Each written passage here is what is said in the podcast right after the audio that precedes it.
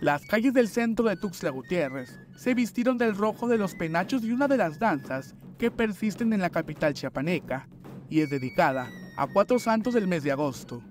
la danza de San Roque. Ya aluden y muchas personas han aludido a los cuatro santos del mes de agosto que se celebran aquí en Tuxtla, que es Santo Domingo de Guzmán, principando, que en su momento se, se ejecutaba en el, el día 4 de agosto,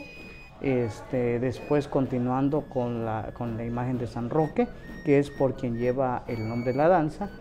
Posteriormente el día 17 para San Jacinto y el 24 para San Bartolomé. Esta danza tradicional de origen soque tiene lugar en las casas tradicionalistas de Tuxtla Gutiérrez, las cuales visitan los danzantes en los días que se ejecuta la danza y es acompañada por siete sones de música de tambor y carrizo.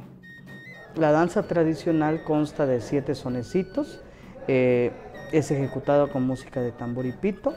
eh, se recorren los principales barrios de la ciudad, eh, sobre todo del centro, quienes tienen imágenes del Señor San Roque, del Señor San Jacinto, Santo Domingo y San Bartolomé se empieza desde muy temprano, en este caso el grupo Vive el Meque, empieza desde la casa de la maestra Carmelita Palacios y culminando en esta misma. En este 2023, la danza visitó los principales barrios del centro de la capital chiapaneca, como el Calvario, San Pascualito, Las Canoitas, entre otros,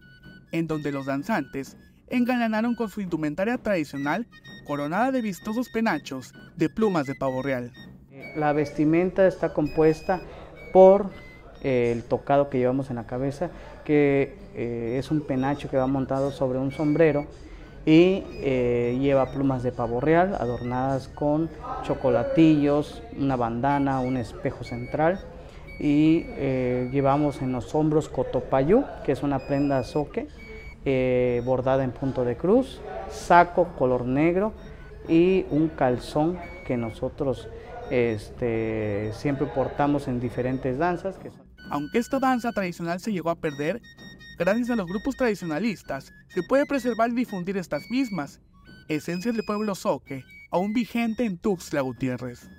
Estas son parte de nuestra identidad, es parte de nuestra cultura y esto es algo que nos identifica como tuxtlecos, como, sobre todo como soques indígenas tuxtlecos, porque lamentablemente las danzas tradicionales mestizas desaparecieron y afortunadamente esta danza tradicional indígena aún sigue, persiste y se niega a morir. Para Alerta Chiapas,